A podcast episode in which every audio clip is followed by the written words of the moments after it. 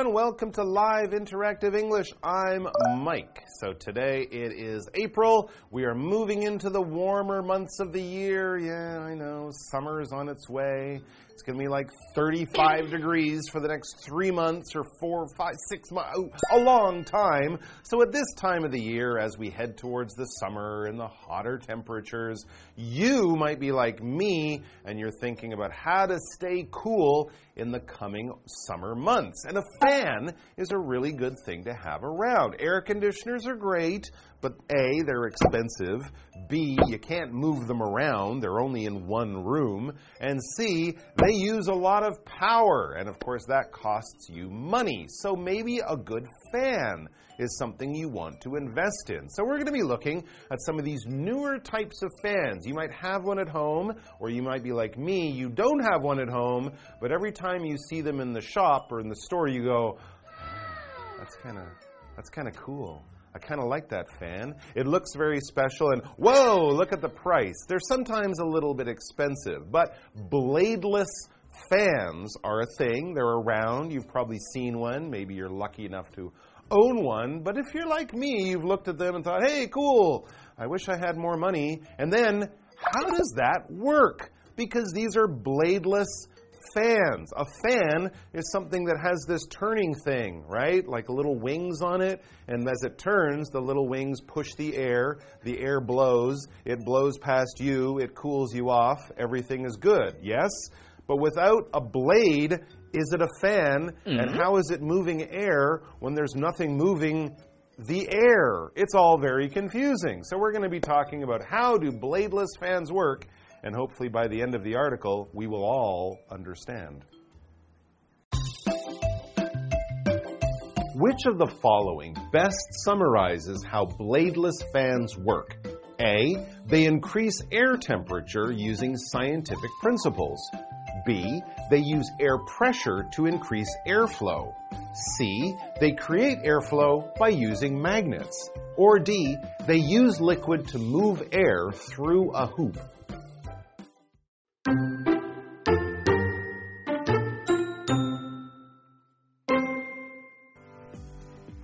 Multiplier fans or bladeless fans are able to create much more airflow than standard fans.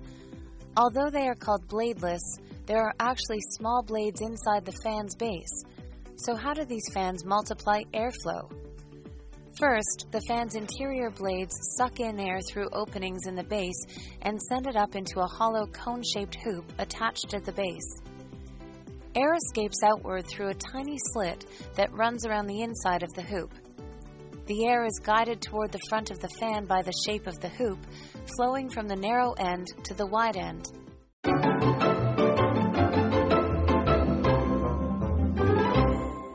All right, so bladeless fans. If you don't know what they are, I'm sure there's a picture right there you can have a look at. And yeah, this is an interesting word. We don't use this word very often, bladeless. That means it doesn't have blades. If something is da da da less, that means that thing is not here. So a smokeless environment is very nice. The air is clean because no one is allowed to smoke in that area. So a bladeless fan. This gets a little interesting because a fan really is it's a fan. It's something with moving stuff that pushes air, and usually that's done with a blade, which is why we call it a bladeless fan. So anything bladeless is something that should have blades or often has blades, but now it doesn't. I can't think of anything else except maybe bladeless scissors that use like lasers to cut, but that's from a science fiction movie. That's not real. Anyways, bladeless fans, they are real. You can find them at the local 3C store. And here's something cool about them bladeless fans are quieter than regular fans. Yes, that's often true. They don't spin around, they don't push the air, they kind of move it in a different way, so that can make them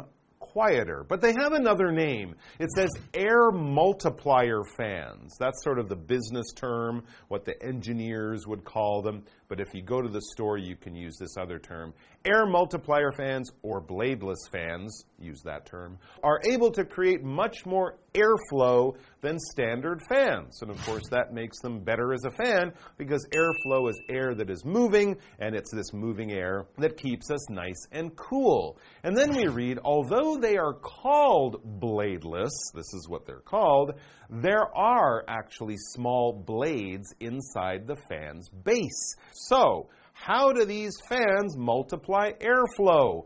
If they have a fan in the base, it's not blowing on us. So, how does the fan actually work? Well, first, the fan's interior blades suck in air through openings in the base and send it up into a hollow cone shaped hoop attached to the base. So all the action is kind of happening down around the bottom. You might have noticed the base or the bottom part of the fans have little holes in them. That's to allow air to get sucked in and have, uh, have the air be moved around using the fan that is in there. When you suck something, you're basically using pressure to pull something, especially a liquid or an air, through a pipe or something like that. You might, uh, at home, in the kitchen, have a special fan over your cooking stove, and anytime you have smoke or steam or something coming from your food, you turn on the fan and it sucks that air, that smoke, that nasty smelling stuff away from your kitchen and blows it outside uh, into you know into the outside uh, from a, a, space on your wall or something like that. So that is sucking air. And also, if you use a straw to drink your drink, you are using pressure difference inside your mouth and outside to pull the liquid up the straw into your tummy. Yum, yum. The cooling unit is designed to suck in air at the front and blow it out the back. Ah, so this is the part where it actually comes on our front. It's hollow, it sucks in air from one side and blows it out the other side. If something is hollow, that means it has an outside, but the inside is empty. There's nothing on the inside. We usually use this to talk about something that would normally be full, probably, or it's not open on one end. The rabbit hid inside a hollow log and waited for the rain to stop. How cute. And of course, yes, animals often make their homes inside hollow logs and hollow trees. We also had the word cone. A cone is something that is round on one end and it goes to a point. It's kind of like a pyramid, like that, but it's not, it doesn't have sides. It's round all the way around. Think of an ice cream cone. Or here's another one the clown's hat is shaped like a cone. Clowns or people at parties might wear a cone shaped hat. Back to the article. And so next we read air escapes outward through a tiny slit that runs around the inside of the hoop. This is where you will feel the air being blown out on your hand or on your face. This is the way the air gets blown or moved towards you. And then it says the air is guided toward the front of the fan by the shape of the hoop, flowing from the narrow end to the wide end. So it kind of sucks the air in through the narrow end, and that allows the air to come out the wide end and move nice and quickly in order to cool us off. I think these are kind of cool. Sounds like a very interesting way to move air, and it's quiet too. Let's take a break.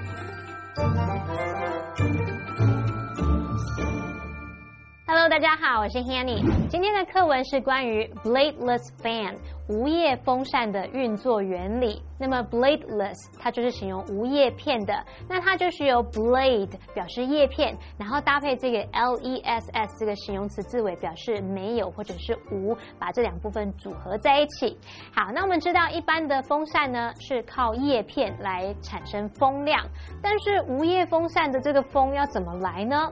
课文就写到说，无叶风扇能产生比一般风扇更多的气流，虽然它们被称为无叶，可是其实在风扇的底。座其实是有小叶片的，然后风扇的内部叶片透过底座上的开口吸入空气，然后把空气往上送到跟这个底座相连的中空锥形气环里面，然后呢，这个空气就会经由气环内侧的细缝向外溢出，它被气环的形状导向了风扇前方，所以这个空气会从窄的一端流向宽的一端。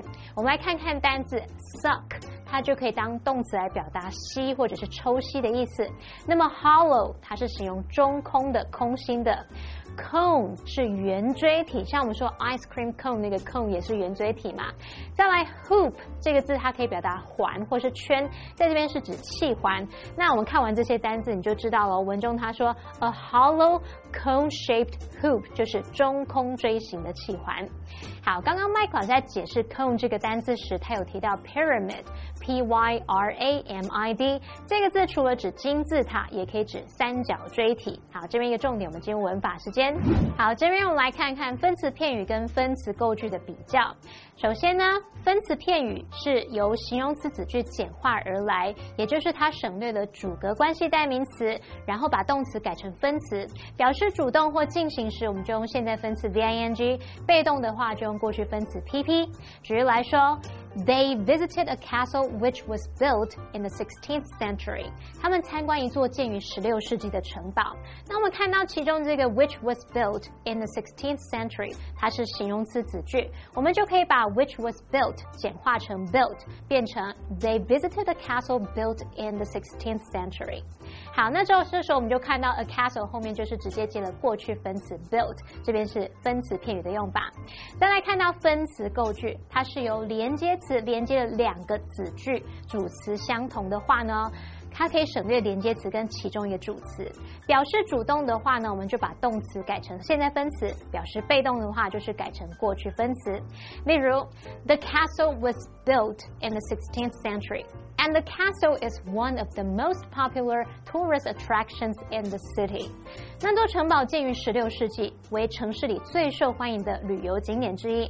好，那我们这边就看到它用连接词 and 去连接两个句子，那么前后子句主词一样都是 the castle，我们就可以省略 and 还有前半句的主词 the castle。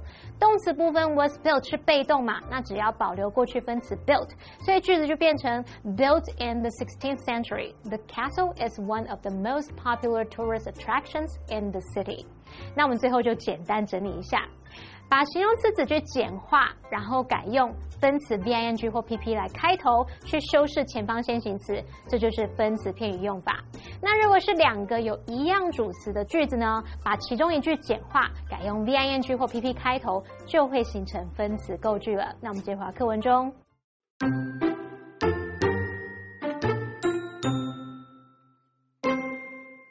When the fan is turned on, a stream of fast moving air exits the slit and flows forward, creating a low pressure area in the empty center of the hoop. The higher pressure air behind the fan moves to fill this area of low pressure. This phenomenon is called inducement. Additional airflow gets created through entrainment. As air flows out of the hoop, it drags some of the surrounding air along with it.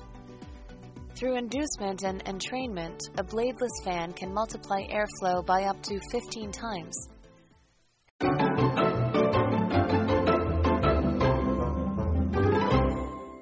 All right, so now we have a good idea of what is actually inside the bladeless fan and how it works.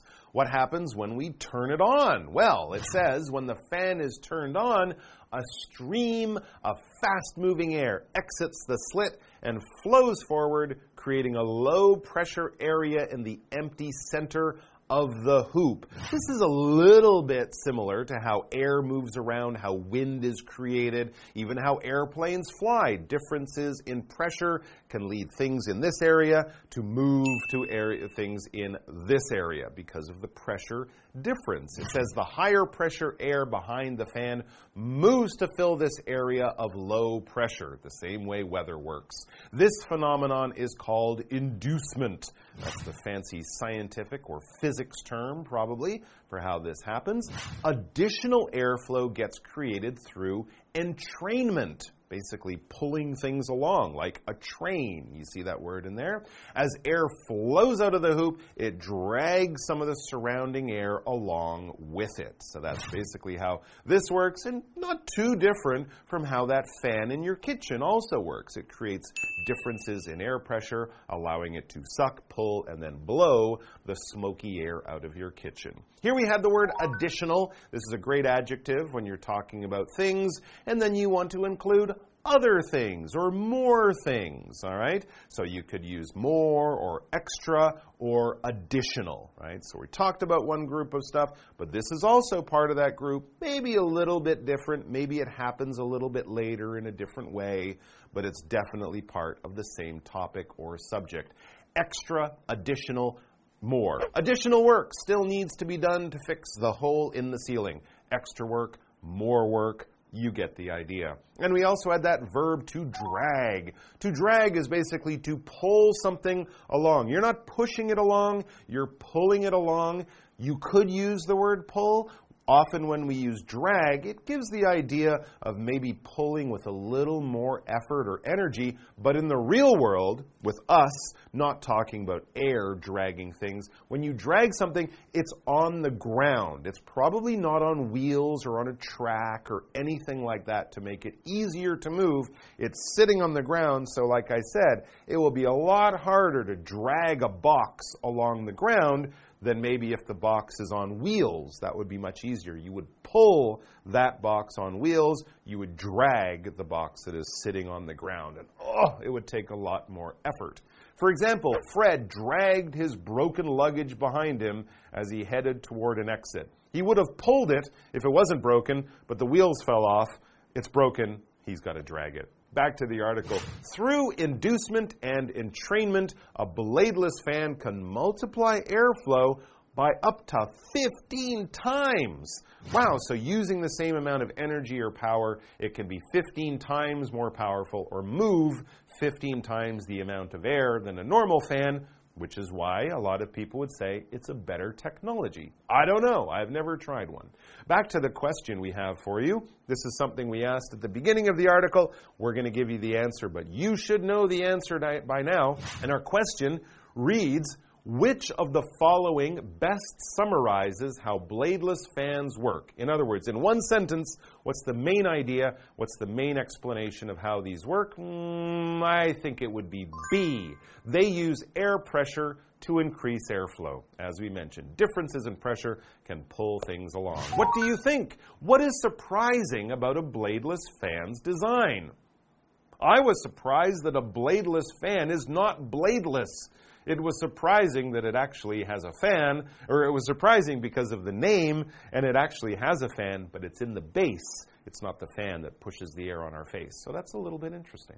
All right, guys, thanks for joining us. Keep an eye out for these interesting fans when you're around. And if you really want to impress your friends and family, you can explain how they work, because that's interesting for everyone. Thanks for joining us. Bye.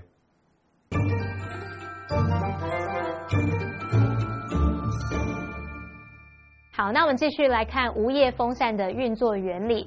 当风扇打开时呢，就会有一股快速移动的气流从细缝中流出，向前流动。那么在气环的中央处呢，就形成一个低压区。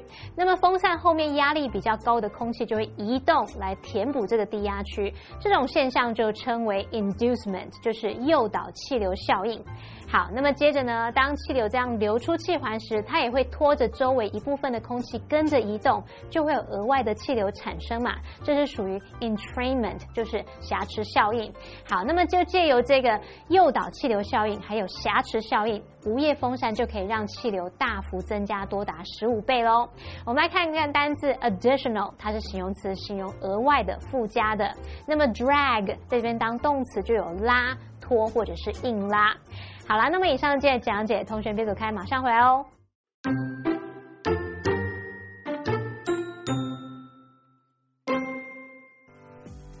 Air multiplier fans or bladeless fans are able to create much more airflow than standard fans.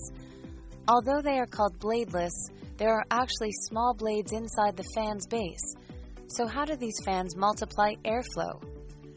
First, the fan's interior blades suck in air through openings in the base and send it up into a hollow cone shaped hoop attached to the base. Air escapes outward through a tiny slit that runs around the inside of the hoop. The air is guided toward the front of the fan by the shape of the hoop, flowing from the narrow end to the wide end.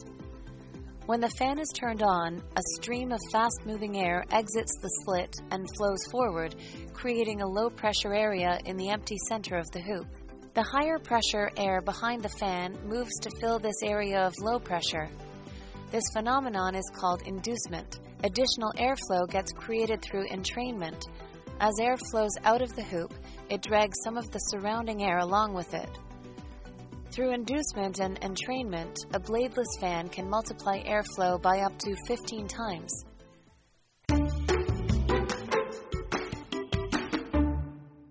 There is a large variety of ribbons that can be used for packaging and decorating, making life more colorful. Take a trip to Ribbon King and you'll find that the world of ribbons is a lot of fun. Ribbon King is a factory that specializes in the production of ribbons and textiles. These products are popular in Europe and the United States. They can be used for Christmas decorations, floral designs, clothing parts, and wrapping material. The M-shaped entrance combines the imagery of Nine Turns Lane and One Line Sky. Yarn cops were used to make the 3D installation art by the entrance, including cute cartoon characters such as Winnie the Pooh. Different ways that ribbons can be used in everyday life are presented in a series of round windows. Walk into Ribbon King and you can observe how ribbons are made. The DIY wall of rainbow ribbons, the ribbon jigsaw game, and the DIY threading area give visitors a chance to understand the mechanics of weaving. Ribbon King has a large array of products for visitors to choose from. There are so many beautiful ribbons that you can't help but want to buy one of each. The most popular product is the drawstring ribbon. All you have to do is pull the drawstrings in opposite directions, which gathers the ribbon into a bow. The adhesive ribbon is similar to paper tape. Remove the strip covering the adhesive side of the ribbon, and then you can use the ribbon for packaging. The adhesive ribbon can also be used as material for making creative collages. Visitors can also use the ribbons in the complimentary ribbon pack for DIY ribbon dyeing. Afterward, you can practice making the perfect bow and then use the bow to make a wish. In short, Ribbon King is a great place to shop and take part in fun activities.